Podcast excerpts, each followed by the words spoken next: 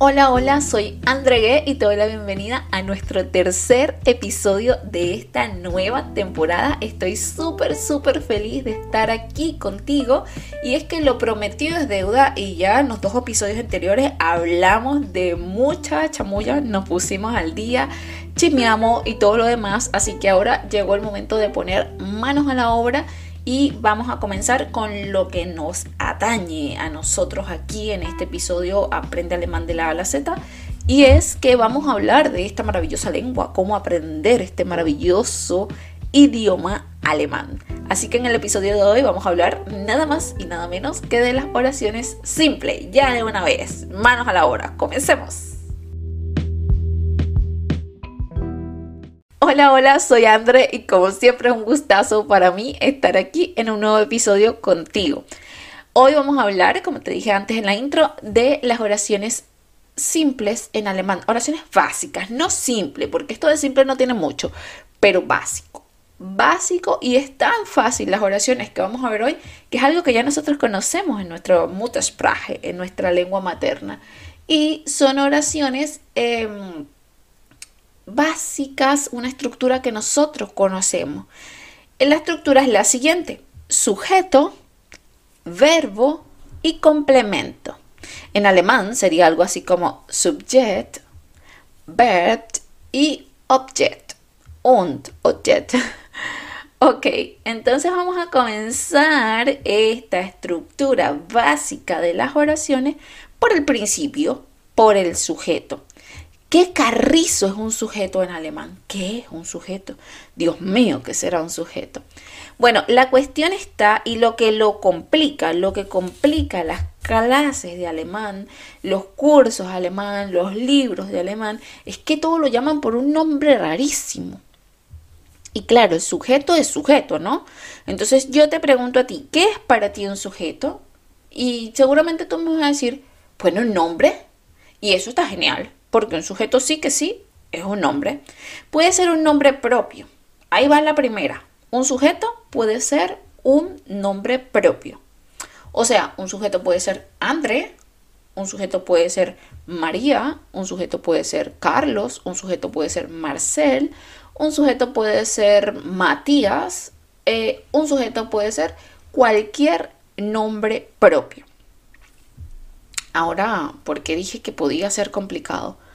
Bueno, porque un sujeto también puede ser un sustantivo. En alemán, Substantiv, pero también a eso se le llama Nomen, nombre. Otra vez volvemos ahí al nombre. Pero cuando yo digo la palabra Substantiv, ya ahí comienza el cerebro a hacer cortocircuito porque tú te acuerdas de la palabra sustantiv. Claro que sí, la viste en el colegio en algún momento de la vida. Sí, no vamos a decir la cuarta clase, la quinta, no sé, en algún momento de la vida viste que era un sustantiv. La cuestión está en que no recuerdas exactamente qué es eh, el sustantiv. Pero no te preocupes que aquí está André para ayudarte a poner todos esos pensamientos en orden y ya vas a ver que es algo facilísimo. El sustantiv es eh, pues nada más y nada menos todo lo que en español nosotros le podemos poner un el o un la delante. Ese el y esa la se llaman artículos. O sea, un sustantivo es todo lo que le puedas poner un artículo. Eh, los artículos en alemán son der, die das. O sea, nosotros en alemán tenemos tres artículos. Vamos a hacer otro episodio hablando de eso. No nos vamos a ir por la tangente. Entonces, los sustantivos es todo lo que le podemos poner un el o un la delante. Por ejemplo, la computadora, el teléfono, la mesa, la botella, el libro. Pero, bate, bate, bate. Espera, espera, espera estamos en una clase de alemán, así que vamos a hacer esto en alemán. Un sustantivo puede ser todo lo que le puedes poner un artículo der, die o das delante. Zum Beispiel, der Computer, das Handy, ähm, die Flasche, das Buch, Em, der Tisch, todo eso, todo lo que le puedas poner un der, die o das delante, entonces es un sustantivo. Ahora, y ojo con esto porque es importante, los sustantivos pueden ser cosas que tocamos, cosas que tocamos, o sea, como una mesa de atish. El sustantivo es la mesa de atish. Pero un sustantivo puede ser algo que nosotros no tocamos, pero que está allí. Como por ejemplo, die Familie zusammenführen. Die Familie zusammenführen es la reunión familiar. ¿Nosotros podemos tocar una reunión familiar? No, pero está allí. O por ejemplo, die Anerkennung también es un sustantivo, tiene ahí el artículo die, die Anerkennung y es la aprobación. ¿Podemos tocar nosotros una aprobación? No, no lo podemos tocar, pero sigue siendo un sustantivo. Entonces los sustantivos son algo tangible que podemos tocar, pero no es necesario. También pueden ser cosas como ya vimos como Diana Kenon. La aprobación. Nosotros no lo podemos tocar, pero está allí. Ok, entonces un, dijimos ya, número uno, un sujeto puede ser un nombre propio. André María, Carlos. Número dos, un sujeto puede ser un sustantivo, que dijimos que un sustantivo va a ser todo lo que le puedas poner él y la en español o der, die o das en alemán. Zum Beispiel der Computer, das Handy, das Buch, der Tisch, die Flasche. Eh, bueno, esos son los sustantivos que tengo justo aquí que me están rodeando, por eso lo digo. Ok, ahora vamos con el tercer grupo de sujetos. El tercer grupo de sujetos lo vamos a llamar personal pronomen. En español, pronombres personales. Muy fácil. Pronombres personales. ¿Qué es un pronombre personal en español? es eso que sustituye al nombre. O sea, yo puedo decir eh, Carlos o puedo decir también él. Puedo decir eh, María, que me está escuchando en este momento, o puedo decir tú, tú María, que me estás escuchando en este momento. Esos son pronombres personales. En alemán tenemos cuatro casos y cada uno de los casos tiene su propio grupo de pronombres.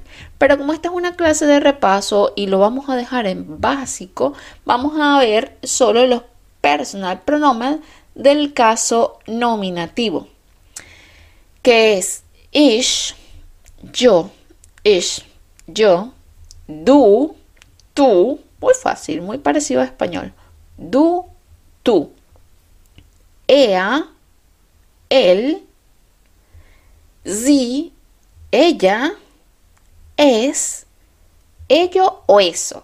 Es, nosotros no lo tenemos en español, es un pronombre neutral. Ello o eso, es. Luego tenemos los pronombres personales en plural. Vía, nosotros, vía, ia, vosotros, que por cierto se usa mucho, mucho en alemán, ese pronombre ia, vosotros. Y luego tenemos em, el pronombre sí, que lo vamos a dividir en dos. Lo vamos a dividir en sí con S mayúscula, que es para usted o ustedes, y sí con S mayúscula para ellos y ellas. Entonces, ich, du, er, sie, es, wir, ihr, sie und sie. Esos son los pronombres personales en el caso nominativo y son por mucha diferencia los pronombres personales que más usamos. Así que vamos a hacer una pequeña conclusión. Y en esta pequeña conclusión vamos a recordar lo que vimos. ¿Qué es un sujeto? Pues un sujeto es un nombre, pero existen eh, por lo mínimo tres tipos de sujetos diferentes que son los nombres propios, el nombre de una persona, como Alan, Hans, Klaus, un so También existen, el número dos, los sujetos que son un sustantivo. Por ejemplo, der Hund, el perro, die Katze, el gato, eh, Lampe, la lámpara, eh, der Tisch, la mesa, der Bleistift, el lápiz. Esos son nombres sustantivos. Ok, y por último tenemos que un sujeto también podría ser un personal pronomen. O sea, un sujeto puede ser ich, yo, du, tú, ella, sí, es, él, ella, eso, vía, nosotros, ia, vosotros, sie, ellos y ellas, y sie con ese mayúscula, usted y ustedes. Entonces, ya sabemos qué cosas pueden ser un sujeto. Ahora nos falta un montón de información más. Ahora, según nuestra estructura de la oración que teníamos allí, que dijimos al principio, nuestra estructura de oración es básica, entonces tenemos sujeto, posición 1, verbo, posición 2 y luego tenemos el complemento en la posición 3. Por el episodio de hoy ya está suficiente. Vamos a repasar sustantivos, vamos a repasar eh, personal pronomen y por supuesto nombres propios no tenemos que repasarlo. Pero sí vamos a intentar para el siguiente episodio ya sabernos por lo menos los pronombres personales. Recuerda, ich, du, er, sie, es, wir, ihr und sie. Y también algunos sustantivos, los que más tú uses. Búscalo allí en internet, búscalo en Google Translate. Por ejemplo, eh, ¿cómo digo la mesa? de Tisch. ¿Cómo digo el lápiz? de Bleistift. ¿Cómo digo, no sé, la lámpara? Die Lampe. ¿Cómo digo el cuaderno? Das Heft. ¿Cómo digo el libro? Das Buch. Y todo eso te vas haciendo una listita. No exageres, te haces una listita de 10 sustantivos. Yo creo que en este episodio de hoy he dicho más de 10 y los he repetido un montón de veces. Así que te va a servir mucho, mucho, mucho, mucho. Y Mm, voy a intentar subir, no, no lo voy a intentar, lo voy a hacer. Voy a subirte al grupo de Telegram y te voy a dejar aquí abajo en la descripción el grupo de Telegram. Te voy a subir una listita con sustantivos, con 10 sustantivos y esos te van a servir un montón para eh, construir oraciones.